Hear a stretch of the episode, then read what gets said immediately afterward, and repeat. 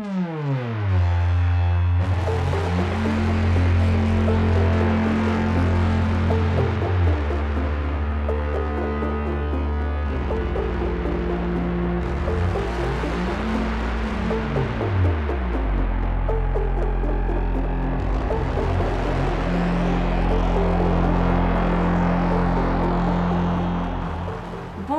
tous et bienvenue dans cette 51e émission des Bibliomaniacs, la dernière de la saison, juillet 2018. Et je suis comme toujours avec Léo, Bonjour. Eva Bonjour. et Amandie Bonjour. pour parler des livres de ce mois-ci. Alors, euh, la façade chez moi est en train d'être ravalée. Ils ont décidé de continuer leurs efforts le samedi. Euh, donc j'espère qu'on n'aura pas de problème. C'est un peu la surprise d'il y a 5 minutes. On a toujours quelque chose à vous dire sur le son. C'est vraiment agaçant. On aimerait un jour ne plus rien avoir à vous dire sur le son de l'émission. Ouais, mais quand on sera en studio et qu'on sera très très connu, Voilà. on s'ennuiera un peu. Voilà, c'est ça. Donc Là, on fait, a on du fait un appel au sponsor ou pas C'est ça, oui. Oui, c'est, ce serait bien comme ça. On aurait peut-être un endroit euh, où enregistrer qui soit un peu plus sûr que, que mon appartement. Entre le frigo et le ravalement. Enfin bon, c'est parti. On a trois super livres, euh, enfin en tout cas très intéressants à discuter euh, ce mois-ci. Un recueil de nouvelles, Une fille bien, de Molly Goddard Jones, euh, de Holly Goddard Holly. Jones, de et, euh, traduction Hélène Fournier. Euh, est-ce que c'est- il est sorti en poche Alors, je vais hein? te dire ça bien tout oui. de suite. Ta, ta, ta, tam. Eh bien oui, il est disponible au livre de poche. Waouh, c'est une très bonne nouvelle pour l'été. Euh, Pour un recueil de pour les nouvelles. Ouais. Oui, c'est une Bravo très pour. Voilà, d'accord. J'avance sur un terrain miné. Euh, non, c'est une très bonne nouvelle pour les valises. Euh, on va parler d'Aurélien d'Aragon, une moins bonne nouvelle pour les valises, même s'il est aussi en poche. Et en numérique. Et en numérique, évidemment. Et la saison des feux de Céleste Inc. Je sais que ça se prononce Inc. parce que son compte Twitter s'appelle Pronounced Inc. C'est ça son pseudo sur Twitter, donc je sais que c'est Inc. qui Il le est prévoyante. Elle est très prévoyante, elle doit en avoir marre qu'on lui demande. Euh, traduction Fabrice Pointeau euh, chez Sonatine. C'est parti, on va commencer avec le recueil de nouvelles, Une fille bien. C'est un recueil de nouvelles américain et c'est Eva qui va nous en parler. Alors c'est toujours un petit peu compliqué de présenter un recueil de nouvelles. Euh, je vais peut-être pas rentrer dans le détail des, textes en fait qui sont proposés par Holly Goddard Jones. Euh, donc tout ce que je peux vous dire en introduction, c'est que il se compose de huit nouvelles. euh, ce qui est pas euh, énorme en fait pour un recueil qui compte quand même à peu près 400 pages.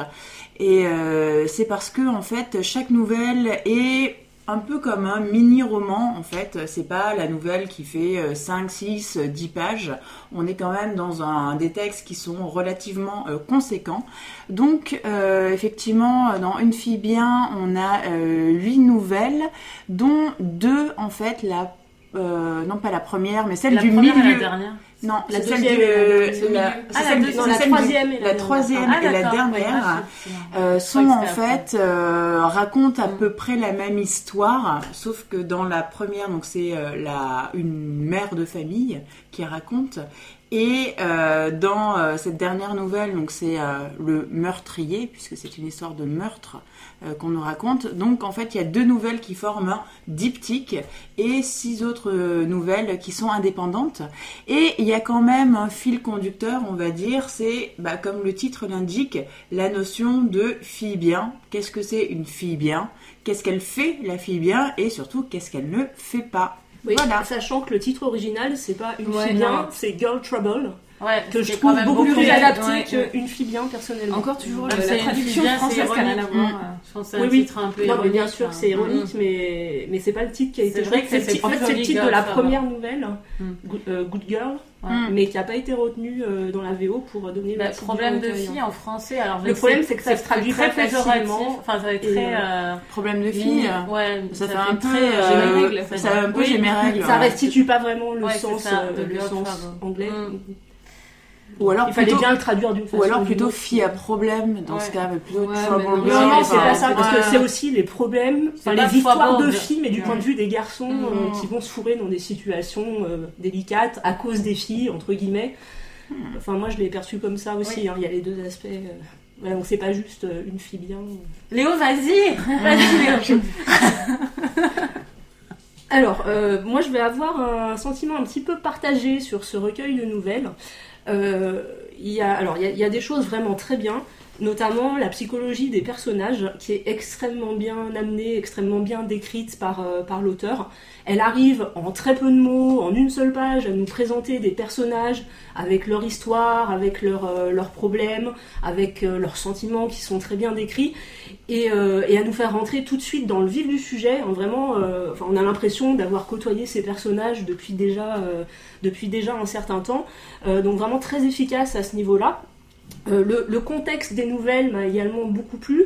On est dans le, dans le Kentucky, donc un peu dans, dans l'Amérique, euh, alors pas complètement profonde, mais c'est quand même des petites villes provinciales. Si, le Kentucky, oui, je pense qu'on peut y aller. hein. Je pense, oui. J'y suis allée. J'y suis pas allée, donc je, je vais pas me permettre de juger, mais, euh, mais voilà, effectivement, voilà, c'est c'est la province, quoi. C'est un peu les cutéreux. Ah bah ça Ah, doit bah, pas voilà. changer. voilà, toi qui prends Non, les et effectivement. Excusez-moi, habitant du Kentucky. Et euh, qu'est-ce que je disais? Oui, donc notamment, euh, toutes les nouvelles, en fait, ont pour point commun se dérouler dans une petite ville, Roma.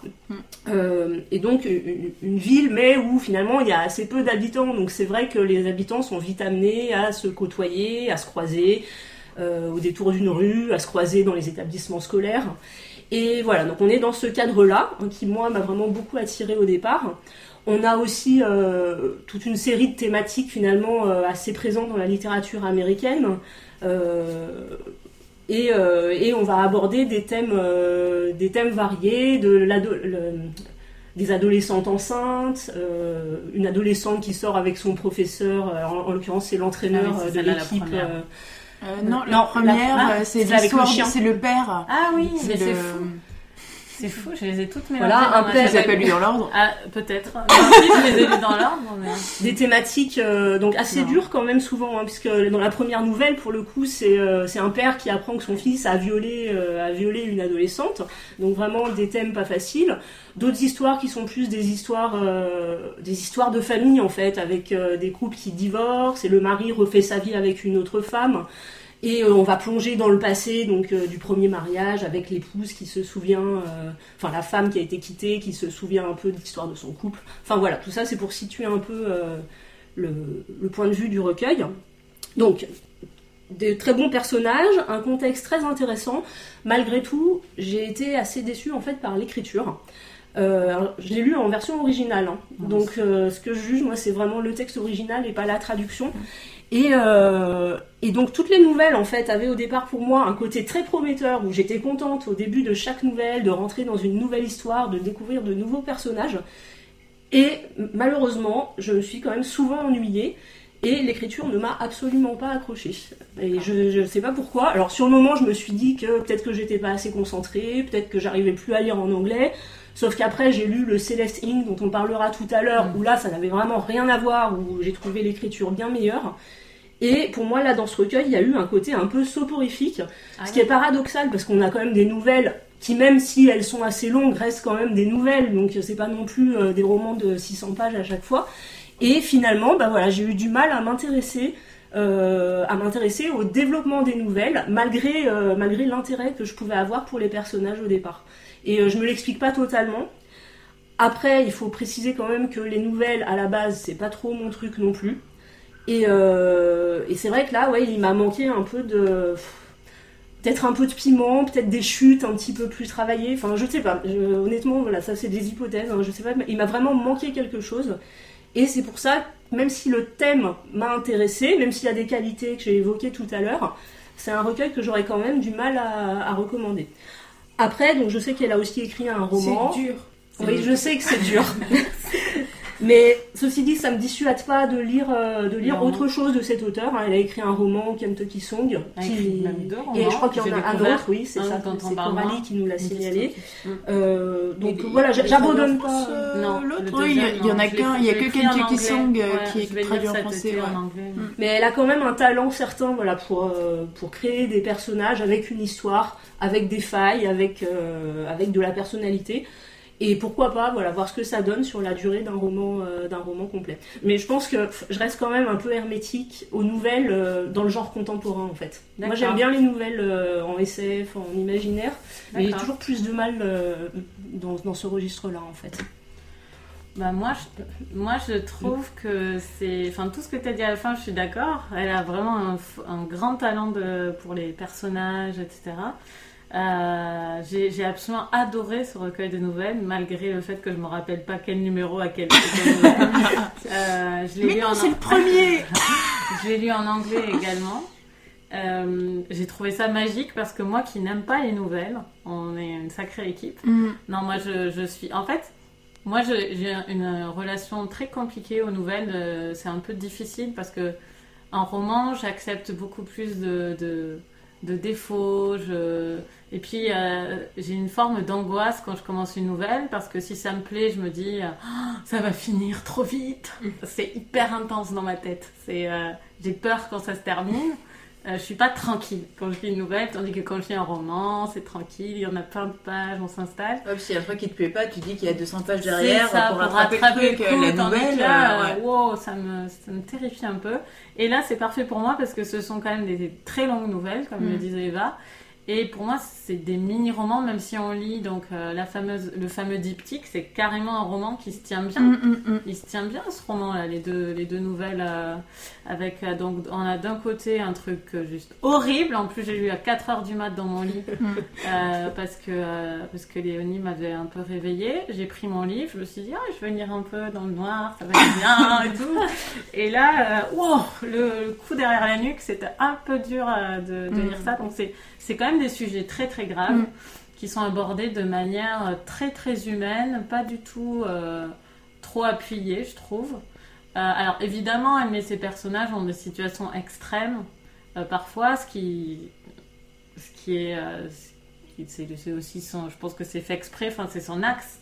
Cette, la nouvelle dont je parle, c'est des parents qui sont donc confrontés à, une mère surtout qui est mm. confrontée à, à l'assassinat euh, de sa fille. C'est la nouvelle que j'ai préférée, moi. Oui, elle est, incroyable. Autant j'ai eu du mal avec d'autres nouvelles du recueil, mais celle-là, je la trouve euh, ah oui, oui, elle est incroyable. Hein.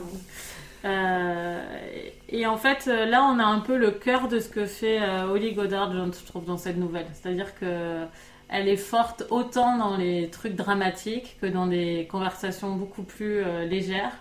Euh, au début, euh, au début c'est très brutal. On sait très vite qu'il s'est passé quelque chose, mais plus ça avance, plus euh, c'est horrible ce qui s'est arrivé à cette femme. Et puis on retombe dans quelque chose, dans la deuxième nouvelle, il me semble, dans quelque chose de beaucoup plus du quotidien, mm, avec mm, une mm. mélancolie sourde, parce qu'on sait ce qui lui est arrivé longtemps avant à cette femme, et, et on retombe dans ce que dans ce qu'elle fait dans les autres nouvelles, qui est de voir les blessures des gens euh, de choses qui lui sont arrivées il y a longtemps. Oui, il y a euh, beaucoup de flashbacks en fait. On parle d'un événement et on remonte dans l'histoire des, personnages.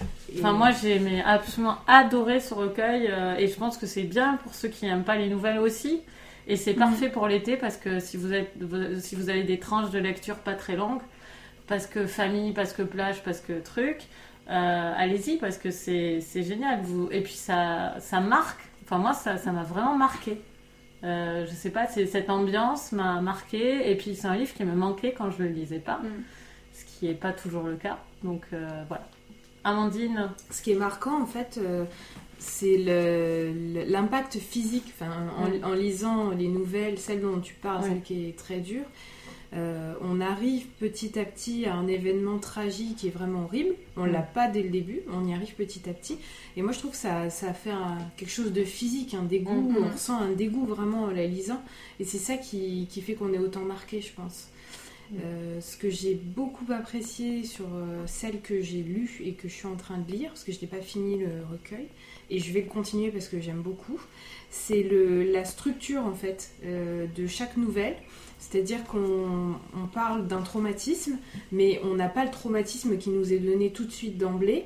Euh, il y a une structure qui nous y amène et qui nous y amène en nous parlant finalement des conséquences, euh, ou plutôt de la vie après le traumatisme.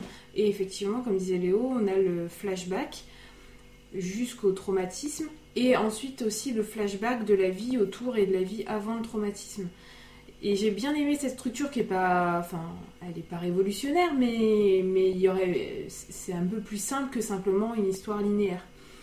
Et ce que ce que j'ai aussi beaucoup aimé, bah, c'est la la finesse avec laquelle c'est raconté. euh, Les, les personnages sont, je trouve, très justes, euh, très bien racontés.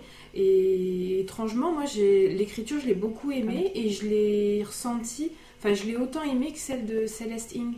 Euh, Oui, ça, il y a, des- il y a quand même des, des parentés, je trouve, dans la façon d'écrire. hein. Ouais, mais j'ai trouvé que deux. Célestine écrit de façon situations beaucoup plus fluide en fait. Même si. Fluide, hein, Ouais, ouais. j'ai- Moi j'étais, un- enfin on en parlera tout à l'heure, Ouais. j'étais un petit peu déçue de l'écriture de Céleste Moi, je pour trouve- ce roman. J'avais préféré en fait celui d'avant et j'ai trouvé un peu trop lisse. Alors que, euh, enfin je rejoins Amandine. Euh, l'écriture de Holly Goddard Oui. Jones Moi, m'a trouve beaucoup plus euh, pris aux tripes, Ah, on va dire, que celle de Céleste Ing dans le cadre du roman dont Céleste on va Ing, parler oui, on va en reparler. Ouais. Céleste Ing, euh, elle est vraiment, vraiment faite pour le roman. Oui, Euh, c'est- deux choses différentes. Ouais, voilà. Mais elle, elle est très impactante, Holly Ouais. Goddard Jones, sur des, sur des, Après, des on, détails. euh, c'est assez poétique aussi, je trouve, ce qu'elle écrit. Enfin, on parle aussi beaucoup quand même dans. Moi, pour l'instant, j'ai lu. euh, Je suis sur. J'ai trois nouvelles. euh, J'en ai lu trois. Je suis en train de lire la troisième. C'est des. À chaque fois, il y a un viol. Donc, euh, est-ce que c'est pas aussi plus traumatisant ce que À raconte euh, Non, pas, enfin, on n'est dans le Luca Di Fulgio. Parce que t'en as. T'as Ouais, lu, t'as quoi? T'as mais lu le diptyque? Ah oui, Ouais, mais c'est la, c'est même, c'est la Oui, même oui, histoire. Mais je veux dire, c'est- il y a toujours quelque chose hyper traumatisant, même si c'est Non, un pas toujours.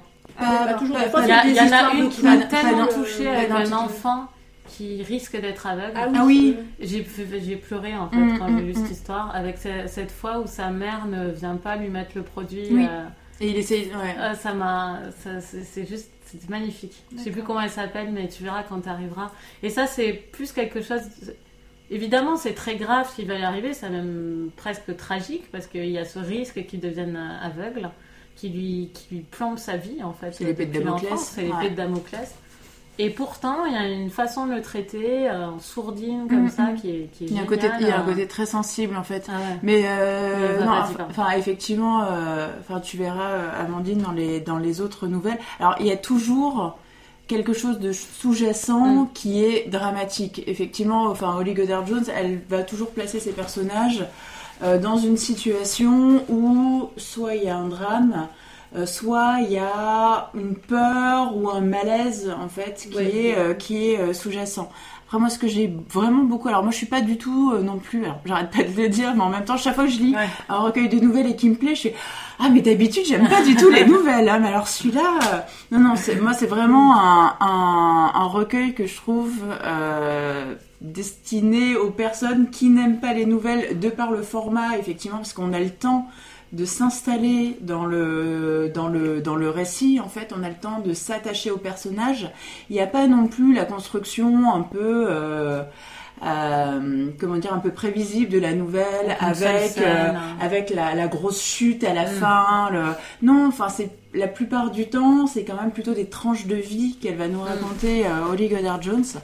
Et euh, j'ai vraiment beaucoup aimé moi la- le côté sensible de sa plume, la, la finesse euh, vraiment psychologique avec laquelle elle va dépeindre euh, les personnages. Et c'est vrai que même si les nouvelles sont longues, euh, on s'y attache vite. Elle nous plonge, comme tu le disais, Léo, vraiment très vite dans un certain contexte. Euh, les, les personnages sont euh, présentés de façon vraiment fine, mais on est familier en fait avec eux vraiment très rapidement. Et, et voilà, moi c'est ça qui m'a plu, c'est la plume sensible, la, la finesse psychologique, et puis aussi, enfin chaque fois c'est des événements effectivement qui sont qui sont compliqués, qui sont difficiles, euh, qui sont tristes, mais elle y va pas euh, au bulldozer. Enfin, on n'est pas dans le non. pathos extrême. C'est souvent euh, par l'introspection en fait, parce qu'on sait ce que pensent les personnages, on sait ce qu'ils ressentent. Enfin, c'est comme ça qu'on va s'attacher à eux. C'est comme ça que nous aussi, on va ressentir en fait par empathie. Euh, Enfin, vraiment les, chocs qu'ils peuvent éprouver ou la tristesse, le chagrin, etc. Mais elle y va pas non plus au bulldozer, malgré ces scènes un petit peu, enfin ces situations assez extrêmes finalement dans lesquelles elle va mettre euh, les personnages. Et euh, et il y a toute une palette en fait de, de situations où, bah, comme tu disais Amandine, il y a effectivement des situations où ce sont euh, euh, bah, des femmes qui sont confrontées euh, effectivement à euh, soit de la violence masculine, soit une incompréhension aussi masculine, mais aussi des tranches de vie qui sont plus, bah, comme l'histoire du, du petit garçon, Ouais. qui sont plus vues finalement bah, du côté du côté des garçons ou du côté Mm. des hommes. Ce que c'est d'être un homme et d'être. Ouais, ouais, ouais. Et il y a un vrai travail aussi sur ce que c'est être adolescent. Ouais. Euh, Il y a deux nouvelles euh, qui mettent en scène un adolescent, donc le Ben qui a euh, ses soucis avec les yeux. Il y a une jeune fille aussi qui a 13 ans qui s'appelle Hélène, qui s'ennuie, qui s'ennuie pendant les vacances et qui va chez un voisin parce qu'il a une piscine et elle profite de la piscine et elle va se balader un petit peu avec sa copine. Et j'ai bien aimé aussi ce, ce regard que Holly Goddard Jones avait sur l'adolescence, parce qu'elle nous présente en fait deux personnages, un garçon et une fille, qui se retrouvent dans des situations où en fait ils sont euh, trop trop âgés déjà pour euh, vraiment être complètement protégés, être pris en charge par les adultes, et en même temps ils sont trop jeunes pour vraiment euh, comprendre ce qui se passe euh, autour d'eux, les tenants, les aboutissants, euh, le danger manifeste, même s'ils sentent qu'il va se passer quelque chose, il y a une sorte de brouillard un petit peu d'incompréhension euh, entre eux. Donc il y a la relation entre Ben et son père, il y a cette relation entre Hélène et le voisin où on, on- on sent qu'il y a quelque chose qui va pas, Mm. mais on a du mal à mettre le doigt dessus. Et ouais, j'ai trouvé qu'il y avait une, un vrai amour en fait pour pour euh, les femmes confrontées vraiment à des atrocités, mais aussi pour le père qui euh, voit que son fils en fait est un monstre et ça lui tombe complètement sur la tête. Il aime son Mm. fils, mais en même temps ça va lui ruiner complètement sa vie. Enfin, j'ai trouvé que vraiment toutes les palettes de situations, de sentiments, euh, d'âge, de sexe étaient vraiment réussies et il n'y avait pas un seul parti pris en fait, genre le personnage type pour lequel vraiment euh, on va ressentir de l'empathie, on va s'attacher. Et non, enfin moi c'est vraiment, euh, j'ai aimé vraiment toutes les nouvelles, certaines bien sûr, euh, bah non Mm. pièces détachées, euh, enfin le, le- la moitié du diptyque, enfin qui est vraiment ma, ma nouvelle préférée. Mais j'ai trouvé que toutes vraiment avaient un intérêt et qu'il y avait quand même quelque chose d'assez homogène dans le recueil. Parce que souvent, euh, on a l'impression en lisant un recueil que c'est un peu un patchwork de plein de textes Mm. Que euh, les auteurs Ouais. ont écrits un Ouais, petit peu à des moments différents et tout. Et là, il y a euh, bah, l'unicité en fait du lieu avec Roma. Et même si les histoires sont différentes, il y a quand même un, un- ouais, une impression vraiment de lire quelque chose qui se tient en Mm. fait, et pas quelque chose de très hétérogène et fourre-tout. Ben, merci, c'était euh, une fille bien de Holly Goddard Jones. Euh, ben, allez-y pour l'été, c'est bien, C'est parfait pour c'est l'été. parfait pour l'été. On va passer à Aurélien d'Aragon. Et c'est Léo qui va nous le résumer, euh, tant bien que mal. Bon, Je ça va brièvement, je pense. voilà. Donc euh, c'est l'histoire euh, d'Aurélien Lortivois qui, euh, après la guerre de 14, donc est démobilisé et, euh, et trois ans après, donc on est au début des années 20, en fait, il mène une vie, une vie de rentier un peu désœuvré dans Paris. Donc euh, il sort beaucoup, bon, il fréquente des femmes, mais comme ça, pour, pour la bagatelle, sans s'engager plus que ça. Il fréquente les milieux artistes, enfin voilà, il sort. Euh, mais malgré tout, voilà, il sait pas trop quel sens donner à sa vie. On sent qu'il lui manque quand même quelque chose. Et un jour, euh, des amis vont lui présenter Bérénice. Donc Bérénice qui est provinciale, mariée à un pharmacien, euh, Lucien Morel, et qui est en visite à Paris pour une dizaine de jours. Et, euh, et euh, à son corps défendant, enfin un peu contre sa volonté, Aurélien va, euh, va tomber amoureux de Bérénice et réciproquement. Et donc le roman bah, raconte l'histoire de leur peut-être future idylle et les conséquences que ça va avoir sur, sur ces deux personnages. Sachant qu'il y a aussi beaucoup de personnages beaucoup de secondaires hein, dont on- qui sont aussi beaucoup développés dans le roman. Et euh, il y a euh, le verbe baguenauder dans ce livre, Ah, ce qui plaira à Eva, je pense.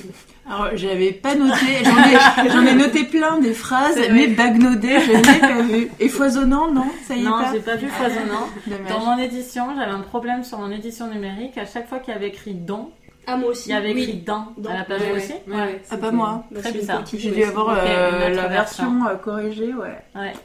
Euh, ben alors, c'était un mois un peu compliqué pour tout le monde euh, parce que euh, on a enregistré l'émission il n'y a pas très longtemps la dernière. On a mis des gros ti- titres à l'affiche en termes de nombre de pages et une fin d'année de mois de juin évidemment folle avec tout le temps des trucs à faire. Oui, Et Aurélien fait à peu près 800 pages. Voilà, moi je l'ai que- fini euh, hier in extremis. Toi tu l'as fini avant-hier mais tu l'as lu en trois jours. Je sais pas comment t'as fait. Je me suis dépêchée. Et Eva tu l'as fini. J'ai fini, ouais, avant-hier, euh, mais pareil, je l'ai lu en 3-4 jours. quoi. Voilà. Ouais. Et Léo elle a euh, et Amandine. Et euh, J'en ai lu 250 pages. Voilà, donc il faut, voilà, faut, je Et préfère je le dire. lirai pas plus que 250 Bah, tu veux commencer peut-être ou... Ouais, si vous voulez. allez. Euh, en fait, ce qui m'intéressait, c'est, enfin, le sujet m'intéressait beaucoup. Ce que disait Léo, c'est-à-dire euh, deux personnes qui tombent amoureuses et qui étaient a priori euh, pas faites pour tomber amoureuses ou qui n'allaient pas tomber amoureuses. Et hum, le personnage principal nous raconte comment il en est arrivé à tomber amoureux de Bérénice. Comment, par le regard, par les paroles des uns et des autres, finalement, ils ont été poussés l'un dans, dans les bras l'un de l'autre parce que tout le monde autour était persuadé qu'ils avaient un Ouais. Et tout ça fait qu'ils ont fini par avoir un intérêt pour l'un et l'autre. Et j'aimais beaucoup ce- cet aspect où je, ne suis pas maître de ce choix-là, c'est une sorte de fatalité. Ça me faisait penser dans la thématique, traitée différemment, mais à euh, Adolphe de Benjamin Constant, où euh, pareil, le personnage principal, il finit par se choisir euh, une maîtresse parce qu'il faut le faire, parce qu'autour de lui, il entend que ça se fait. Euh, et ben, ça marche pas, enfin à un moment donné ça marche pas. Donc là, de ce qu'on comprend dès le début, c'est que cette histoire d'amour n'a pas marché. C'est dit dès le début. Donc le sujet est très intéressant. La façon dont c'est raconté, il y a beaucoup de scènes où, on voit comment cet amour va naître et, euh, et comment ils sont poussés l'un vers l'autre. C'est très fin.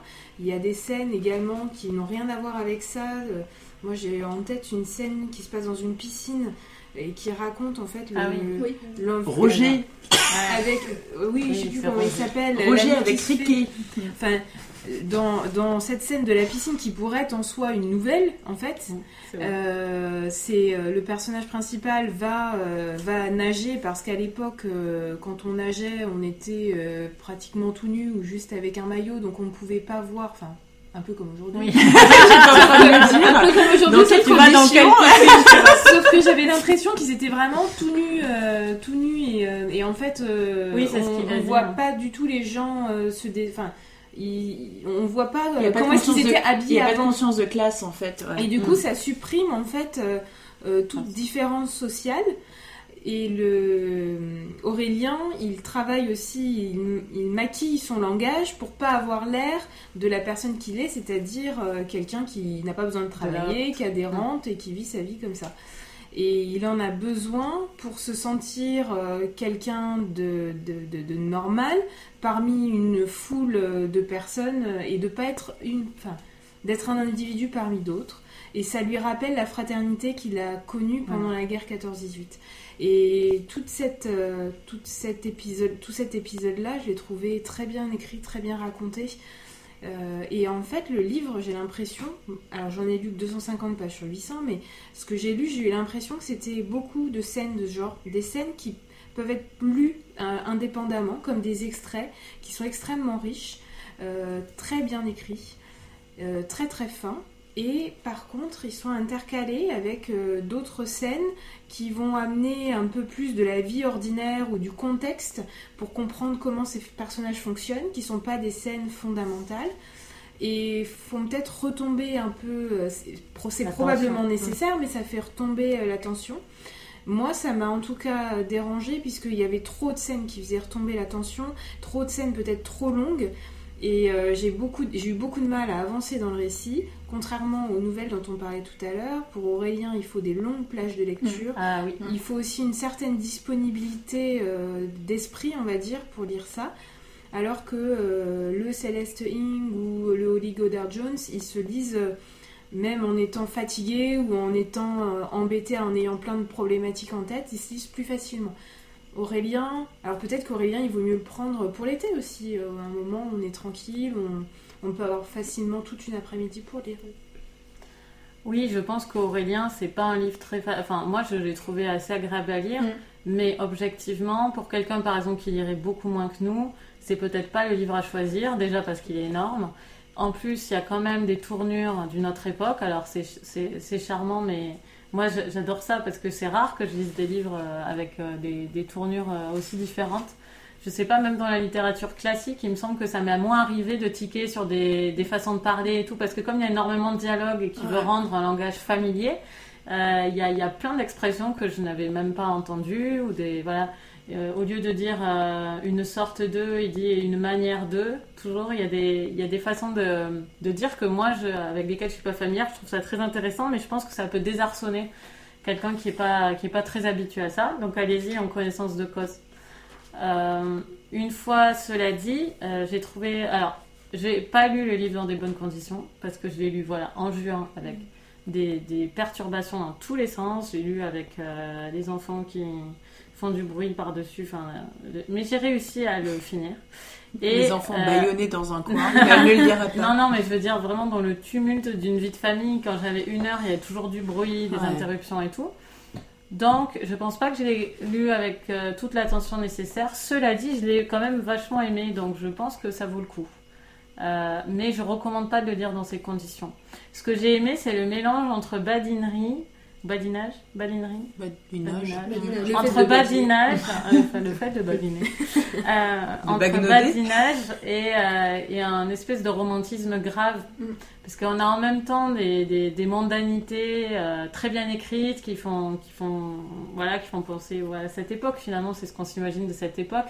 Euh, les hommes reviennent de la guerre, euh, ils essayent de, de vivre le plus légèrement possible, et puis toujours rattrapés par quand même une morbidité. Même dans l'amour, euh, il y, a des- il y a des traits de romantisme euh, assez morbides. euh, quand il voit ses veines, euh, il pense à la mort, euh, à, à Bérénice. Il y a le Euh, masque il y a cette de histoire de l'inconnu masque, euh, Ouais. de masque euh, qui a été fait sur le visage d'une noyée de Mm. la Seine, enfin des choses comme ça. Mais, mais même l'amour est traité, et même les aspects qui sont pas morbides, est traité de façon très sérieuse, et c'est pas, il y a rien de léger en fait. Ah, moi je trouve pas quand même. Je Ah pense qu'il y a énormément de légèreté euh, à travers euh, peut-être les personnages secondaires, mais même quand ils se font emmerder, ils sont, il est enfin avec Bérénice. Euh, dans un café et il se retrouve tout un régiment avec qui il était à la guerre de 14-18 Et qui pensent qu'ils sont de la même famille et qui s'installent. Voilà, il s'installe à la tablée. C'est une scène qui est presque comique Ouais. parce que d'un côté, on est désespéré pour lui parce qu'il veut absolument passer du temps avec Bérénice. Et en fait, c'est l'histoire d'une relation qui n'existe jamais. Hmm. Dès qu'ils veulent être euh, ensemble, il y a quelque chose qui, qui vient. euh, les... Et cette façon de le montrer est assez drôle. Et puis, tous les personnages secondaires, il y a tellement de coucheries dans tous les sens, de tromperies. C'est ça Euh, et la façon dont c'est. Il y a, Ah oui, il y a énormément d'intrigues, Il y a énormément euh, qu'elles soient euh, sentimentales donc, ou euh, financières, ou politiques. Moi, je trouvais qu'il y avait quand même une légèreté dans cette façon de tremper à tour de bras tout Il y a- de- il y a un tourbillon, monde. en fait. Ouais. J'en suis pas arrivée là, en Ouais. fait, je pense que c'est pour ça. Et je pense que ça participe de la difficulté quand même du livre, c'est que quand même la batterie de personnages secondaires, euh, c'est quand même, ils sont pas campés aussi rapidement, je trouvais, aussi efficacement que le fera aucun rapport. Mm. Euh, Céleste Ing dans le livre suivant, où tout de suite, moi c'est ça qui m'a frappé. Alors encore une fois, peut-être que je lisais avec plus d'attention, mais tout de suite, je, moi qui lis mal les noms des personnages, qui n'ai aucune mémoire pour les prénoms, et ben tout de suite je savais qui était qui, les relations entre chacun et tout. Tandis que là, même arrivé au tiers du livre, j'étais à repasser des pages et à dire attends lui, ah oui c'est lui, enfin parce que euh, Mais il y a il y, a, quand même- il y a beaucoup de mélangisme aussi. oui, euh, voilà, c'est ça, ça me facilite pas. Ah, mais elle était pas avec lui. Ah, C'est un, peu les- c'est un peu les feux- de l'amour quand même. Ça. Donc euh, voilà, j'ai voilà et sur la fin, j'étais assez surprise euh, sur la dernière partie de la question. Alors, on voit, c'est ce que je disais, on voit comment les gens vivaient à cette époque. C'est quand même, je pense, un vrai livre documentaire en ce sens sur la vie à Paris. Euh, aussi pour les amoureux de Paris, je digresse, mais c'est magnifique. Il y a des passages euh, qui décrivent Paris euh, qui sont magnifiques. Il y a des passages, si vous détestez les Parisiens, qui vous les feront encore plus détester. Euh, c'est l'ADN parisien, je pense, de, de- par exemple, le fait que Bérénice doit re- revenir en province. Ce n'est pas juste un drame parce qu'ils ne peuvent pas vivre leur amour, c'est un drame existentiel. Comment peut-elle vivre en province? Tu vois, c'est vraiment. euh, euh, En même temps, à l'époque, il n'y avait pas de TGV. Hein. mais oui, mais Mm. c'est tellement drôle quand même comment c'est traité comme vraiment euh, une tragédie pour elle de ne pas vivre à Paris. euh, et comme c'est mis avec des descriptions de Paris hyper magnifiques et poétiques, c'est du coup, ouais, bah, vraiment, il y a un amour de Paris qui est, qui est énorme. Non, juste sur la fin, euh, il est question de la question raciale.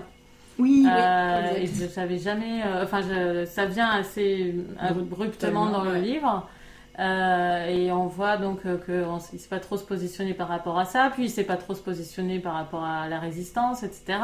Et donc euh, on a tout d'un coup des sujets, c'est mon horloge, des sujets graves qui arrivent euh, comme ça, et c'est assez intéressant, je trouve. Comment ça s'imbrique dans justement quelque chose d'assez léger au global. Euh, Il y a des choses très très graves comme ça qui arrivent. Moi j'ai trouvé que c'était attachant comme livre. Mm. Voilà. Euh, Léo, Eva. Ah oui, moi aussi. Mm. Euh, C'était un roman qui me faisait peur. Pourtant, c'est moi qui avais proposé qu'on le mette à l'affiche, mais justement, je m'étais dit ça sera l'occasion de le lire enfin. Et bah finalement, pas du tout. Enfin, je l'ai lu, euh, j'ai lu effectivement très rapidement. J'ai été prise dedans tout de suite. J'ai eu la chance de pouvoir lui consacrer des longues plages horaires. Ah oui, qui était obligé. hein. C'est ça pour le pendant, finir. pendant la sieste de mon fils. Et, et, euh, et non, bah vraiment pour, pour toutes les raisons que vous avez dites, hein, moi c'est un roman qui m'a vraiment beaucoup plu. J'ai effectivement beaucoup aimé le mélange de légèreté et de gravité. Et finalement, moi, l'histoire d'amour entre Bérénice et Aurélien, euh, c'est c'est pas ce qui m'a le plus plu dans le roman. Ce que j'ai aimé, c'est vraiment tout ce qu'il y avait autour, tous les personnages secondaires, le, le contexte, le, le cadre. C'est vrai que Paris est, est magnifiquement décrite, comme tu l'as dit, euh, Coralie. Je vais pas revenir là-dessus. Et euh, j'avais un petit peu peur aussi parce que, pour être honnête, moi, les milieux artistes des années 20, les années folles, à Paris, c'est pas forcément un sujet qui me passionne. C'est un sujet souvent un- américain. C'est ça, c'est très américain. Mm. Enfin, souvent, on a une vision très Mm. américaine Ouais. de ça. Euh, Et là, c'est une vision française. Et là, pour le comme il y a coup, eu la exactement, Première Guerre mondiale et tout. C'est ça, on a un autre point de vue en fait sur cette période qui m'a beaucoup plus intéressée. Et euh, bon voilà, je vais pas redire tout ce que vous avez dit de toute façon, hein, mais l'écriture est magnifique. Euh, je ne connaissais pas du tout moi Louis Aragon. euh, Moi, j'avais lu Blanche euh, sous l'oubli à la fac. Ouais, et, et bah, du coup là je, je découvre vraiment un auteur dont le style m'a beaucoup plu. Le style est assez intemporel d'ailleurs finalement, même si bon, le, le roman est clairement inscrit dans son contexte des années 20, mais je sais pas, moi j'ai- Moi, j'ai eu du mal au début. J'ai Ouais, trouvé que après, je me suis habituée. Et, euh, Le style, ouais. peut-être. Mais vraiment, c'est dans le. La façon d'écrire, quoi. Mm. Mais ouais. Le style l'est peut-être, effectivement. Effectivement. Enfin, moi, je beaucoup trouve- de dialogues. Mais on est entre le, le classique Mm. et en même temps quelque chose d'assez moderne. Enfin, Mm. vraiment, moi j'ai trouvé que ça se lisait extrêmement bien. Contrairement à toi, Eva, j'ai pas eu de mal à rentrer dedans. Ah, moi, Dès- c'est le- dès le les début, 150 euh, premières pages, j'ai vraiment du mal. Et après, ça s'est débloqué. Ouais. euh, J'étais euh, comme, comme dans ma piscine. Mais justement, là, ce que j'ai aimé, c'est qu'on passe sans arrêt, en fait, d'un personnage à l'autre, d'une description Mm. à une scène de dialogue. On a vraiment. Il y a euh, quand même quelque beaucoup d'esprit dans il y a beaucoup d'esprit. Enfin, il y a- plein de choses qui sont très drôles. Mm. pour moi, ça a été un vrai régal. Euh, J'en profite pour remercier euh, Galéa, Oui. notre amie blogueuse, qui est fan de ce Oui, roman. Et moi, c'est un peu grâce à elle que j'avais euh, envie de le lire. Mm. Et euh, je n'ai pas été déçue. Donc, euh, bah, écoutez, je vais m'arrêter là. Je vais peut-être laisser Eva poursuivre. Ouais. Euh, je voudrais dire un truc juste après, Ouais. euh, avant d'oublier, qui m'a fait rire. Bah, vas-y, dis-le maintenant. Juste à un moment, donc il y a un peu le, le, le méta-antiféminisme. À un moment, Aurélien, donc il a une gouvernante, enfin quelqu'un qui s'occupe de, sa de maison, ménage. une femme de ménage, qui est... On lui dit d'une part, à un moment du livre, ah mais oui, t'as une femme de ménage, mais quand même, ça ne fait pas tout. Sous- Sous-entendu, au moins, euh, il pourrait euh, faire l'amour avec une vraie femme euh, qui lui ferait le ménage, mais au moins il aurait euh, les autres aspects. Et juste après, donc, en- enfin juste après, plus tard dans le livre, il se plaint de cette femme de ménage. Elle fait mal son travail, donc il se dit, il faudrait que ce soit un homme en fait. Euh, qui le fasse parce que ce serait mieux fait et, et ça j'ai trouvé ça génial c'est à dire qu'on lui accorde même pas le ménage euh, à la femme c'est un, euh, un homme ferait mieux Non, mais tant mieux, débarrassons-nous du ménage et Voilà. des, des tâches, des corvées, confions tout ça à des hommes. Je suis tout à fait d'accord. voilà, mais c'est un livre de son époque. et Il y a des remarques comme ça quand même qui sont, qui sont vraiment pareilles sur l'intelligence des femmes, que c'était injuste peut-être de ne pas la considérer intelligente, que c'était une intelligence de femme. Ah, ça, c'est à la, fin dans fin, l'épilogue quand, ouais, il parle, quand il parle de Georgette, ouais, et qui dit qu'il n'aime pas trop les raisonneuses, que Georgette est un peu limitée intellectuellement, mais enfin ça lui va bien, c'est l'intelligence de la femme. C'est ça. Et ben vas-y. Euh, bah moi c'était un livre que j'avais envie de lire depuis euh, pas mal de temps, euh, tout simplement parce que j'étais au collège Louis Aragon Ah. et j'allais à la médiathèque Elsa Triolet. Ah oui. j'ai grandi dans une ville communiste. Et moi j'avais le, le parc, Elsa Triolet dans ma ville euh, de naissance. Ouais, mais voilà. Communiste aussi, donc. euh, Là, je pourrais vous citer un jour tous les noms de tous les endroits C'était un peu, Moulin. euh, un peu, euh, enfin tous les endroits importants de la ville, c'était voilà que Ouais. des noms qui étaient liés au, au communisme. Et puis aussi parce que, euh, enfin voilà, la première phrase d'Aurélien est quand même la première fois qu'il vit Bérénice, il la trouve Ouais, laide. Qui est une des phrases, Un des- un débuts, les, plus, les plus Mm. connus. Et bon, j'ai eu un petit peu peur en voyant que euh, le livre faisait 700-800 pages, mais je m'y suis attelée avec euh, conviction. Et effectivement, j'ai un petit peu eu du mal sur les 150 premières pages. J'avais du mal, en fait, déjà, un, à m'attacher à Aurélien. Parce que je trouvais que c'était un petit peu euh, l'archétype du bourgeois, oisif, nonchalant, désinvolte, qui sait pas trop ce qu'il va faire de sa vie. Bon, après, effectivement, on replace ça dans le contexte. C'est aussi quand même très expliqué et mis en avant par Aragon. Dire quand même, c'est des gens qui n'ont pas eu de jeunesse. Entre le service militaire et la guerre, ils ont quand même passé 8 ans, enfin entre grosso Ah, modo 18, 20 ans et 28 ans euh, à la guerre ou à manier des armes. Donc voilà, quand ils reviennent, ils ont envie d'une certaine légèreté. On pourrait croire que la guerre finalement leur a donné euh, euh, une maturité, le désir de s'engager, etc. Mais c'est plutôt de souffler, de euh, lâcher du lest. Mm. et euh, enfin voilà de d'enfin pouvoir Vivre. euh, vivre quoi. Donc c'est quand même bien expliqué. Mais j'ai eu du mal en fait avec le, le style au début. J'ai trouvé que c'était un mélange de style euh, classique et en même temps avec des tournures un peu euh, parfois un peu populaires, un peu argotiques. Enfin ça faisait un petit peu euh, bourgeois qui veut faire son popu. Enfin euh, il y, a- il y a des grandes phrases assez lyriques euh, sur son intérieur, sur Paris. Et tout d'un coup on dit ah bah oui combien elle s'en est envoyée d'hommes celle-là? Ouais. Et tu fais ok. Oui. Des Donc voilà des, phrases un petit peu qui m'ont un petit peu euh, euh, qui m'ont un petit peu piqué au vif. Et puis aussi, enfin, une, un peu une lente, enfin, pas une lenteur, mais euh, beaucoup de bavardage en fait. Ah On oui. voit que à c'est l'époque, Euh, c'est ce qui m'a plu, moi, C'est dans, pas- dans ah fait ouais. ce côté un peu truculent. mais c'était ça, foison- c'était le début en fait, avant que je m'habitue, mais en me disant bon, c'est vrai qu'à l'époque, ils avaient du temps. On sent qu'il a du temps pour écrire Ah Aragon. oui. Et, et et que- les gens ont le temps de le lire. et qu'ils ont aussi le temps de le lire et qui va occuper tout l'espace. Et il y avait des phrases et des phrases, des pense. descriptions, des... un peu ce que tu disais Amandine. Enfin, il y a un fil conducteur qui est quand même l'histoire d'amour Mm. entre Aurélia et Bérénice, mais en même temps, hop, on va passer dans des histoires de salon, des histoires de coucherie, des histoires de famille, des histoires d'entreprise. Et voilà, on, vraiment, on prend un peu, euh, c'est comme le gaz, hein, ça prend Mm. tout l'espace.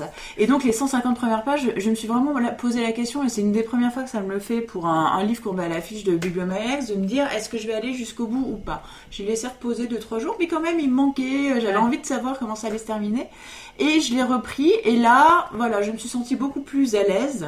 J'ai trouvé que j'avais dû m'habituer à l'écriture, c'est devenu beaucoup plus fluide, et effectivement c'est un livre finalement que j'ai lu assez vite. J'ai dû le lire en 4 en quatre plages de 200 pages à peu près, mais vraiment je le lisais avec, euh, je lisais avec plaisir et j'ai pris goût justement à euh, à tous ces personnages, ces intrigues, ces sous-intrigues. Mais en même temps, moi j'aime bien quand il y a plein de personnages, essayer de faire les liens entre tous. Donc on s'y perd un petit peu.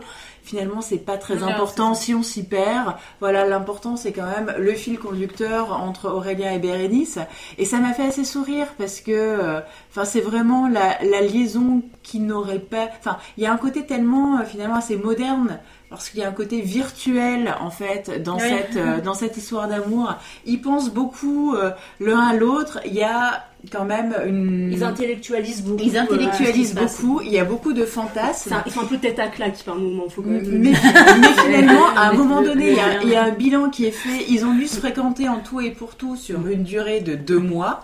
Ils se sont très peu vus.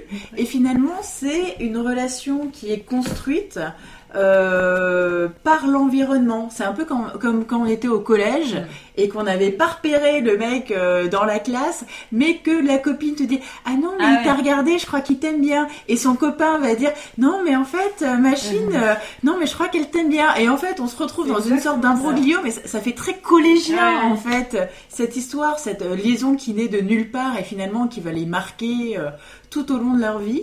Et je l'ai trouvé vraiment... euh, Non, c'est un livre que j'ai fini par trouver agréable. On s'attache au personnage. Aurélien, on voit bien qu'il a des défauts, que euh, ça part un petit peu dans tous les sens, qu'il n'est pas forcément très mûr, il n'est pas forcément très construit. Mais on s'attache à lui. À Bérénice aussi. On a envie que ça marche, entre... même si on sait que ça ne marchera pas. Et, euh, et puis cet épilogue, euh, 18 ans après, où euh, on les retrouve dans le marasme, euh, dans le marasme de la débâcle, euh, de l'exode, avec vraiment, enfin, ça, s- ça commence à la fin de euh, la guerre de 14-18, ça se termine au début de la Seconde Guerre mondiale. Et, euh, et on se demande un petit peu ce qui s'est passé quoi durant ces 20 dernières années euh, bah, dans la vie des personnages, mais aussi euh, au niveau du cheminement intellectuel, euh, au niveau du contexte géopolitique dont finalement on n'a pas beaucoup entendu parler dans ce livre. Et la boucle est bouclée et j'ai trouvé que cet épisode était assez... je vais pas dire malin parce que le mot est un petit peu moderne pour Aurélien, mais voilà, j'ai trouvé qu'il y avait une certaine unité Ça en fait, une le boucle roman, en fait, et une belle conclusion en fait pour, euh, pour ce roman. Bah, allez-y, lisez Aurélien d'Aragon, euh, si vous avez le courage. Hein, il fait 800 Si pages. vous avez envie de lire Et un vous avez envie de et que lire vous avez classique. du temps à y consacrer, Oui, un bon choix. on va passer. Alors, on est déjà à 45 minutes, les amis. Ça Donc c'est. Ouais. Donc on va passer pas à la saison. août, on oui, on va des faire un peu plus. La saison des feux de Céleste Ing. Euh, c'est Amandine qui va nous en parler. Alors en fait, l'histoire, elle se déroule euh, aux États-Unis dans les années 90. Oui. Si je dis pas de bêtises, je crois que l'année doit même pas être donnée. Mais C'est on- 97-98, d'après Ah, les si, événements donné. qui sont... Ah oui, parce qu'il parle de, Il y a Clinton de et Clinton. Lewinsky, ouais. Euh, donc fin des années 90 et, euh, et en fait elle commence dans la famille Richardson euh, dans, une, dans une banlieue américaine qui est une sorte de banlieue parfaite euh, euh, qui est organisée selon une méthode de planification euh, de l'urbanisme et de la vie euh, quotidienne. Euh, et Elena, mère de famille, mère de quatre enfants, euh, sort, euh, enfin, se réveille assez tardivement le matin et découvre que sa maison est en feu. Et a priori, plusieurs feux semblent avoir été allumés un peu partout dans sa maison. Et elle la voit se consumer devant elle. Il n'y a personne, enfin tout le monde est sain et sauf. Mais toute l'histoire de ce roman, ça va être de revenir en arrière pour comprendre euh, comment est-ce qu'on en est arrivé là? À la fois qui est le coupable, mais finalement c'est pas le sujet le plus important. C'est plutôt euh, comment cette personne en est ar- arrivée à allumer tous ces feux-là. Et, euh, l'histoire, elle va nous faire croiser la route d'une mère et de sa fille, qui sont les locataires des Richardson dans une, des maisons de, cette banlieue, et, qui ont une vie un peu, un peu différente. C'est c'est des personnes qui ont l'habitude de voyager et de changer régulièrement de ville, de changer complètement de vie. La mère, elle est photographe. Et la jeune fille, bah, elle a l'âge des enfants de- d'Elena, donc de la propriétaire, et elle se, noue d'amitié avec eux et elle devient presque un membre à part entière de leur famille. Donc voilà toute l'histoire. Merci Amandine. Eva, qu'est-ce que tu en as pensé? Alors tu nous disais que tu l'avais moins aimé que le précédent. Ouais, On est trois à avoir lu le précédent. Oui, moi j'avais donc découvert euh, Celeste Ing il y a deux ans avec euh, bah, son premier roman qui avait été aussi publié chez Sonatine, c'était Tout ce qu'on ne s'est jamais dit. Donc pareil, hein, un roman psychologique, euh, mais qui était beaucoup plus euh, dramatique, on va dire. Euh, moi, ce qui m'a, c'est quand j'ai fait la comparaison en fait entre les deux, j'ai trouvé que le premier était plus fort justement par cet aspect euh, dramatique, mais également, enfin, on retrouve un peu les mêmes thèmes, j'ai envie de dire. Euh, Il y a le thème de la famille, de la filiation, il y a aussi le thème des origines. Mm. La question raciale en fait qui est très importante en fait dans l'œuvre de Célestine et qu'on va retrouver aussi enfin dans un, un aspect du roman que tu n'as pas abordé euh, euh, Amandine, parce qu'on ne peut pas tout euh, dévoiler non plus. Euh, mais il y a une histoire de, il y a une histoire de bébé trouvé en fait qui va être confié à une à une famille adoptante, une famille dont la, la femme est une très bonne amie en fait d'Elena Richardson et euh, la mère biologique, à un moment donné, va vouloir récupérer l'enfant. Et il y a toute une question, en fait, sur la bataille juridique qu'il va y avoir entre la mère biologique et la famille adoptante. Sachant que le bébé est chinois. Euh, voilà, c'est ce que j'allais dire. Là, euh, toute la bataille juridique, en fait, va se cristalliser sur les origines asiatiques de ce bébé et la question culturelle. Donc on voit que c'est vraiment très très présent en fait dans l'œuvre euh, de Céleste Ing. Qui est elle-même sino-américaine. Ouais, mais euh, euh, qu'est-ce que je voulais dire du coup Enfin voilà, enfin on, retrouve en fait des thèmes qui sont qui sont communs en fait à ces deux livres.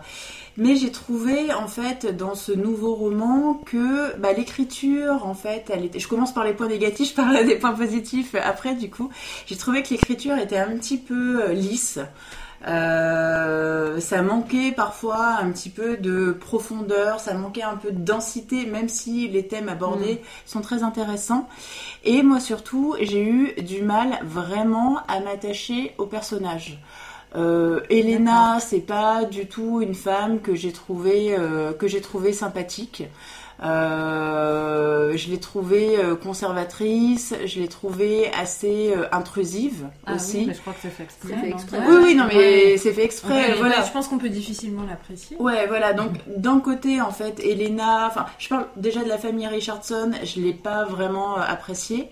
Euh, et de l'autre, euh, alors je sais plus comment elle s'appelle, la locataire, Mia. Mia, au début, elle est présentée comme une femme plutôt empathique, mm. moderne, à l'écoute.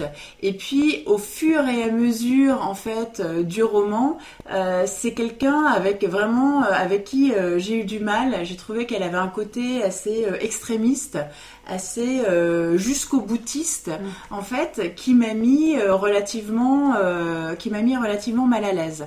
et donc, finalement, à part sa fille, que j'ai, enfin, cette, cette adolescente qui a toujours été un petit peu ballottée et qui aimerait enfin avoir un petit peu de stabilité, de structure dans sa vie, euh, que j'ai trouvé assez attachant. Pour les autres personnages, j'ai vraiment eu du mal à me raccrocher en fait à quelque chose de positif en fait dans leur euh, dans leur personnalité. Cela dit, effectivement, ça, ça va être mon bémol sur ce livre. Euh, j'ai quand même trouvé que les thèmes qui étaient mis en avant, même s'ils avaient été déjà vus dans ce premier roman, étaient intéressants. L'affiliation et notamment le thème de la maternité. Euh, qu'est-ce qu'être mère? Est-ce que euh, c'est dû qu'à un facteur biologique Enfin, il y a, tout cette, ce questionnement mm. sur euh, le biologique, l'adoption, l'affiliation aussi au niveau, enfin, du côté paternel, enfin, qui est assez, qui est assez intéressant. La question effectivement des origines, euh, de la culture. Enfin, je trouve que ce roman nous fait nous poser quand même beaucoup de questions. Enfin, notamment euh, dans la bataille juridique qu'il va y avoir, toutes ces questions en fait qui sont posées au procès. Enfin, moi, je me les suis posées également en me disant voilà, enfin, si moi j'étais euh, juge ou juré, si je mm. devais prendre cette décision entre bah, ce bébé qui a été abandonné dans des conditions assez extrêmes, qui était qui était mal nourri. Euh, dont on ne s'est pas occupé durant ces premières semaines, qui est confié à une famille euh, aimante, euh, qu'est-ce que je ferais? Est-ce que je le laisserais ce bébé dans cette famille? Ou est-ce que je dirais ben non, la mère biologique a fait une erreur, mais c'est quand même sa mère, donc on doit lui confier le bébé, etc. J'étais un peu moins, la question raciale m'a un petit peu moins. Euh, c'est très américain. C'est très, j'ai trouvé que c'était très américain tout ce questionnement. En France, je pense que on se poserait, euh, on se poserait moins ces questions. Donc voilà, ça m'a intéressé, ça m'a vraiment questionné, ce qui n'est pas le cas de, de, tous les livres. Et j'ai aussi trouvé que le livre était très bien construit.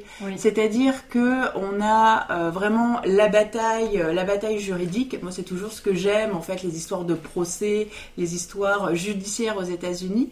Euh, c'est quelque chose qui me plaît beaucoup.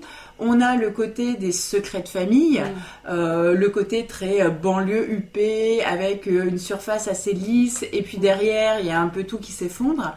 Et il y a aussi le côté flashback, le côté enquête qu'Elena euh, va mener sur Mia. Enfin j'ai trouvé voilà il y avait quand même euh, toute une gamme de, de facettes en fait pour ce livre qui était vraiment intéressant, qui était bien construit, qui était bien amené. Mais voilà avec ce bémol sur l'écriture et euh, sur euh, les personnages qui fait que c'est pas un coup de cœur pour moi, c'est un livre que j'ai bien aimé et que je recommande pour l'été.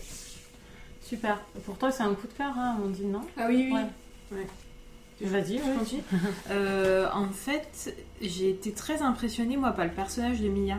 Au début, j'avais beaucoup de mal avec elle, je la trouvais très froide. C'est la- donc la, la, la mère de famille qui est le locataire. Euh, et j'arrivais.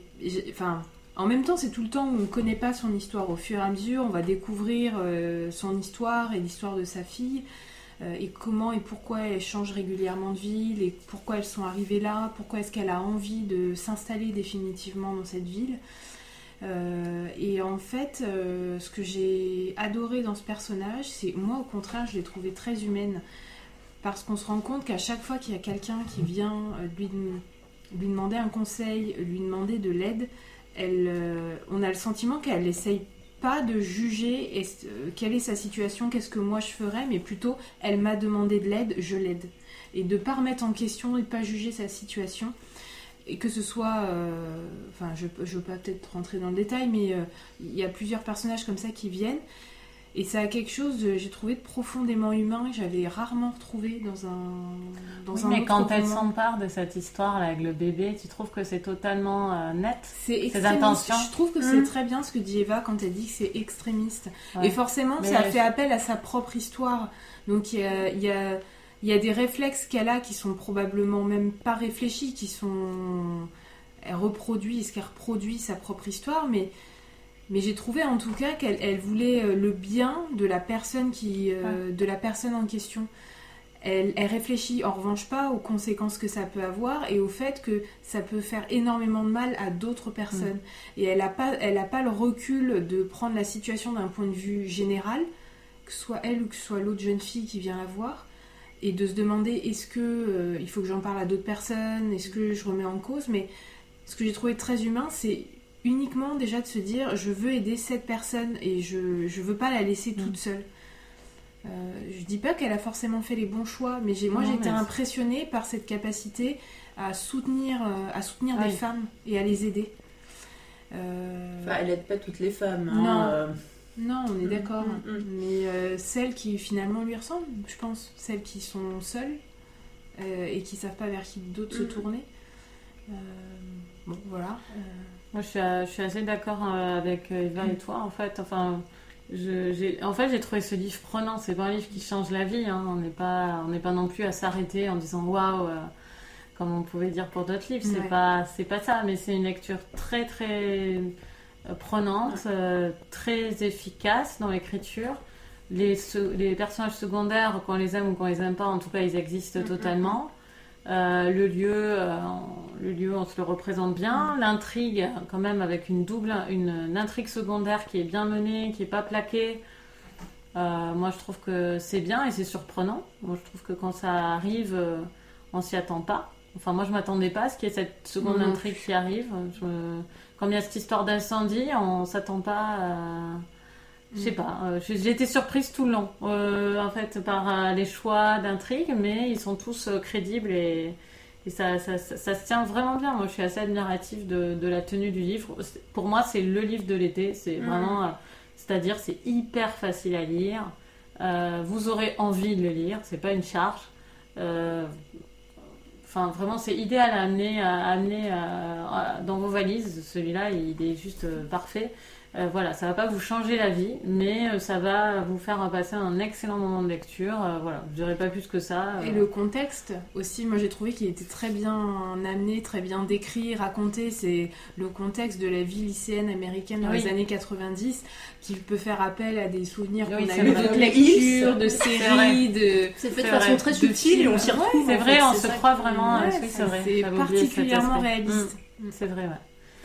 Euh, Léo. Oui, bah d'accord avec euh, d'accord euh, dans l'ensemble avec tout ce que vous avez dit. Euh, Il y a une maîtrise totale du récit qui fait que bah, à partir de l'incendie au départ, ensuite on déroule toute l'intrigue. euh, on, on est pris en fait dans dans, dans ce que veut nous raconter Célestine. On passe d'un personnage à l'autre avec beaucoup d'aisance. Euh, tous les personnages sont développés à part égale. hein. Euh, ils ont tous leur moment dans le roman où on découvre un peu leur histoire, ce qu'ils ont dans la tête. Psychologiquement, c'est très bien vu. Euh, voilà, même si, alors moi comme Eva, malgré tout, j'ai quand même préféré le premier roman de Mm. Célestine, euh, qui était plus sombre et que j'avais trouvé peut-être plus resserré, moins éparpillé et plus efficace finalement. Parce que c'était sur une cellule familiale Voilà. qui était relativement close en fait. C'est ça. Ouais. Euh, alors, Moi, je l'ai lu après, je l'ai trouvé un peu excessif le premier. Ah bah alors justement, c'est le premier, moi c'est le deuxième que j'ai trouvé Ouais. parfois Mm. un peu excessif D'accord. et euh, un- il y a de petites choses un peu caricaturales, Mm. parfois un peu trop démonstratif. Voilà. Après, malgré tout, euh, moi c'est un roman qui m'a beaucoup plu, euh, que, que j'ai lu aussi très très vite, enfin, Mm. qui m'a qui m'a intéressé Ah ouais. d'un bout à l'autre. Il est happant, vraiment. Il est vraiment happant. Et, euh, et moi j'aime bien l'écriture, j'aime bien le, le fait que l'auteur se place un peu en dehors du récit Mm. et, euh, et observe tous les personnages et dissèque un petit peu ce qui se passe dans cette banlieue huppée de Shaker Heights, euh, rentre un peu dans les maisons, dans l'esprit des gens pour nous raconter, pour nous raconter une histoire. Euh, c'est parfois peut-être euh, un petit peu trop appuyé, un petit peu trop démonstratif, ça c'est un peu ce qui va avec cette façon, euh, cette façon d'écrire. Mais, euh, mais ce qu'elle raconte m'intéresse. Vous avez évoqué hein, les, les différents thèmes qui sont présents dans le roman, surtout Eva au début. Mm. C'est effectivement un roman qui fait se poser quand même beaucoup de questions pendant la lecture, donc pas si anodin que ça. Non, non, non. C'est Voilà, même si non, j'ai bien compris, que- hein, ouais. mais je le reprécise Mhm, juste ouais. pour, pour les auditeurs. C'est à la fois un bon roman divertissant, distrayant, mais qui a quand même un fond qui, Ouais, euh, qui est tout à fait intéressant. Donc euh, vraiment une bonne lecture pour l'été, effectivement. Ça fait Euh, pas penser à la fin de Gone Girl, le film là. On se pose un peu cette Oui, question un à la fin de ouais, Gone c'est Girl. vrai. ouais, ouais, ouais. Ouais, j'ai retrouvé ce, cette, ce débat-là dans, dans, C'est vrai.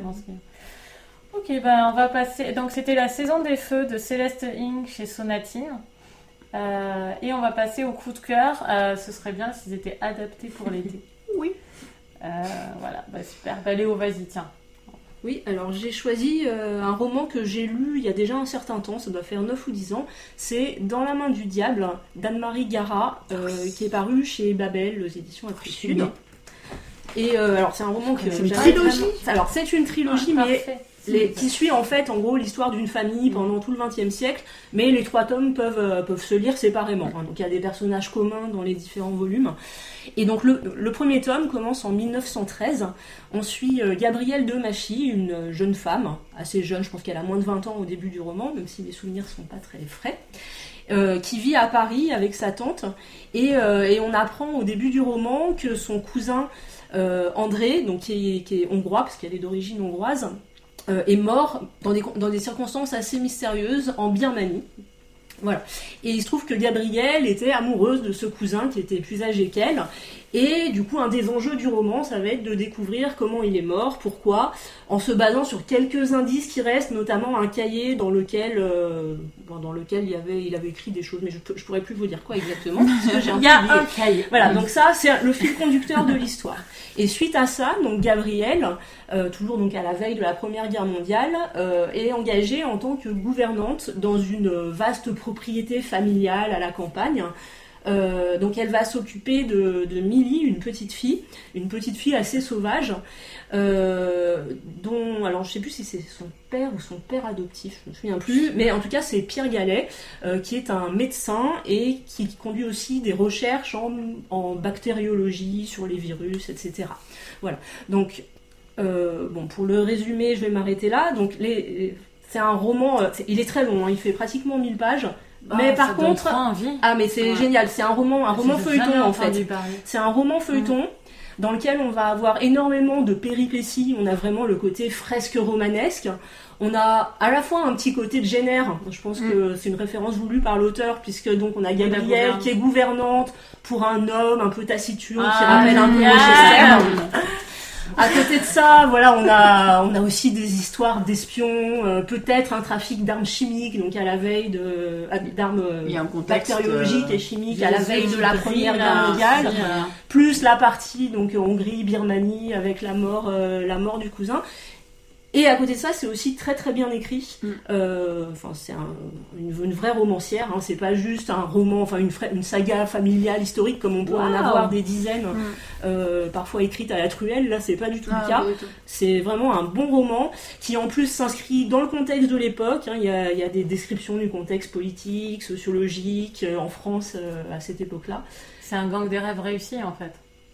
Ça n'a rien à voir. Ça n'a rien à voir. mais c'est un, mais un pavé, un romanesque, historique. euh, Voilà, Voilà, ouais, avec avec le côté de- feuilleton. Mais oui, le- côté feuilleton, vraiment. Donc, ne lisez pas le gang des rêves et lisez celui-là. Lisez dans la main du diable de Voilà. Gara. Et donc après, effectivement, Il y a deux suites. euh, voilà. Il y a l'enfant, sais L'enfant des ténèbres. Avec un Avec de euh, la dentelle sur le visage là. euh, une photo connue de Gloria Swanson sur la couverture.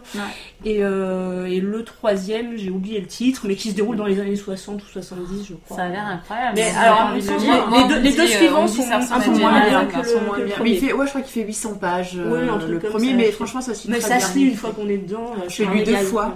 J'ai Ah envie oui, de le relire, Mais comment on n'en a pas déjà parlé? C'est fou. Comment on n'a pas pas, déjà parce que- ce Parce que le- en fait, il est sorti il y a longtemps. Moi, Ouais. je pense que j'ai dû le lire quand j'avais euh, 18 ans. Je l'ai relu euh, quand j'avais peut-être 25 ans, si tu lu en veux. 2009 et là j'ai envie de le relire, je sens que c'est euh, le moment. Écoute, vas-y, si tu Mm. sens que c'est le moment, vas-y. Euh, Eva, Alors euh, moi, c'est euh, des livres qui n'ont absolument rien à voir, mais euh, voilà, c'est deux livres qui ont été publiés euh, chez euh, Gallmeister. Euh, donc le premier c'est euh, Molly Shot qui euh, existe en poche chez Gallmeister et donc le deuxième volume, en quelque sorte la suite, qui est sorti le mois dernier chez Gallmeister également, donc en format broché, qui s'appelle L'Ange Gardien. Et c'est dans la collection en fait néo-noir de Gallmeister.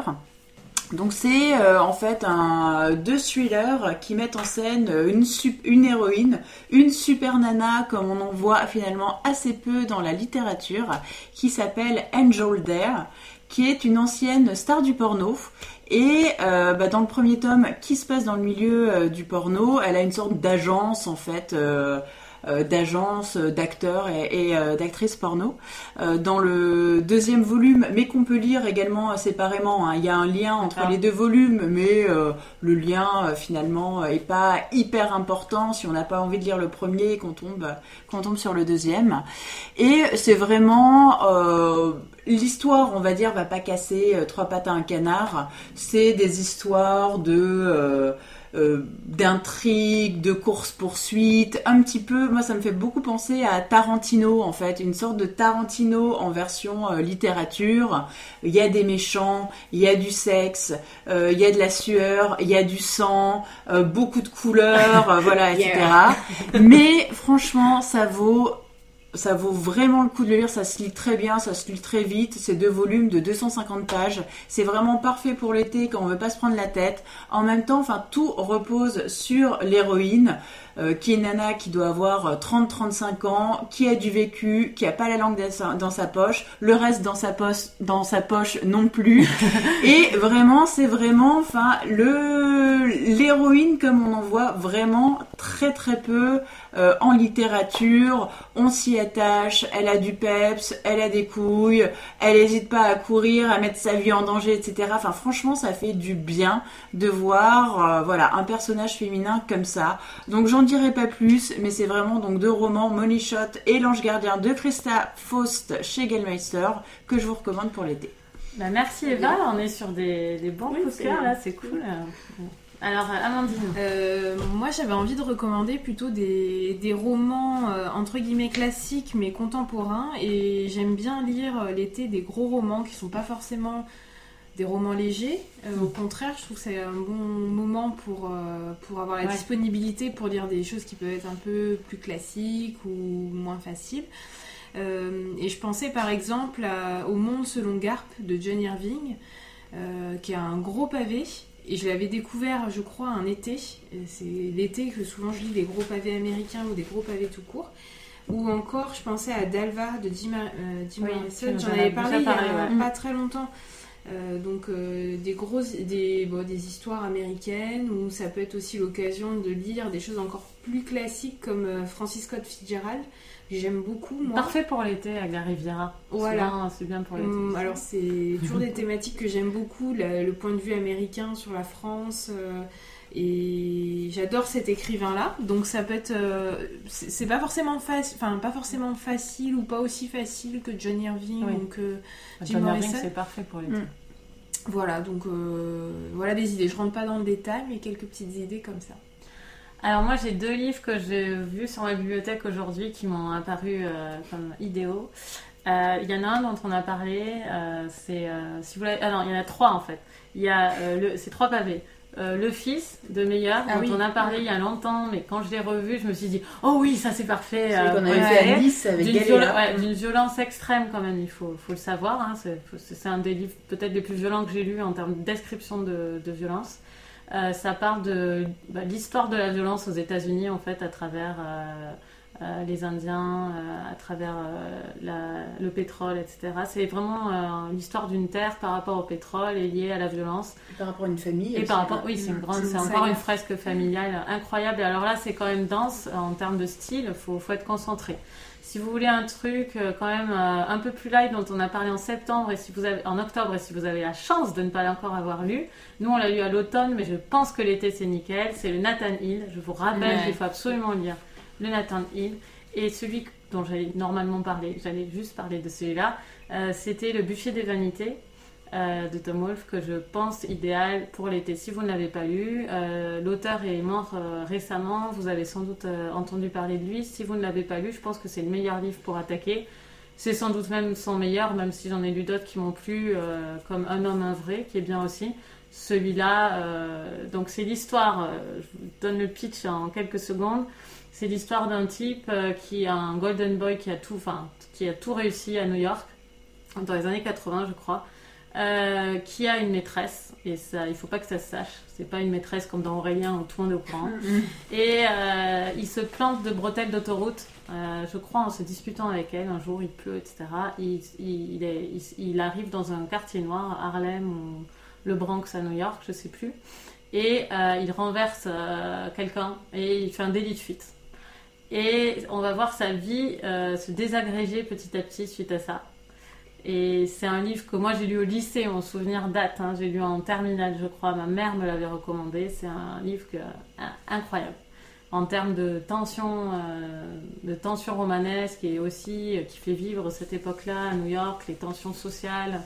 C'est bah, Tom Wolfe. C'est Mm. c'est- il, il est vraiment euh, du néo-journalisme, on appelle ça. C'est vraiment de la fiction là, hein. mais on sent qu'il y a une patte vraiment réaliste, euh, hyper euh, hyper présente et euh, voilà donc je le je recommande moi aussi je me suis lâchée j'en ai fait plein on n'a pas l'affiche euh, du mois suivant parce qu'on n'a pas décidé En plus, c'est dans De deux mois. voilà des le donc- mois émissions en suivant août. voilà vous n'aurez pas d'émission en août vous pouvez réécouter d'autres émissions notamment on avait fait une émission euh, sur la chaleur qui était pas mal euh, pour l'été Euh, vous pouvez réécouter d'autres émissions d'été euh, pour avoir d'autres idées pour l'été et on va discuter d'une spéciale Festival America pour, pour septembre. Et en octobre, on fera la spéciale rentrée littéraire comme tous les ans. Qu'est-ce que vous êtes en train de lire? Euh, euh, Amandine. hein, enfin, Et ben moi j'essaye de finir le recueil Ah oui. voilà. Encourage. Et après on verra. Ok, Eva. Et moi, je vais attaquer, donc toujours chez Gallmeister, Idaho de Emily Roskovich.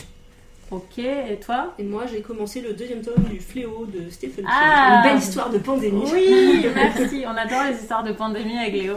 Et celui-là, quand même, c'est Ouais, ouais, le must. euh, c'est le must, là. surtout le premier tome. Surtout le premier tome. Ouais. Euh, donc je, moi je, alors je vais commencer Kentucky Song que j'ai pris à la bibliothèque de, de Holly Goddard Jones et, euh, et après je crois que je vais dire le coup de cœur de Léo parce qu'elle m'a trop donné envie. voilà. Bah, on vous remercie encore pour cette saison. Euh, N'hésitez pas à, à parler de l'émission autour de vous et à nous dire ce que, ce que vous lisez cet été, que ce soit sur la page ou sur le groupe, euh, le groupe attenant à la page Bibliomaniacs, le podcast où on discute de plus en plus. C'est très sympa. Donc rejoignez-nous si vous avez envie. Un bel été à tous, de lecture, de famille, de plage. Profitez vraiment, c'est c'est juste magnifique. Ne regrettez rien cet automne. Donc profitez à fond. Bonnes vacances. Bonnes vacances, au revoir.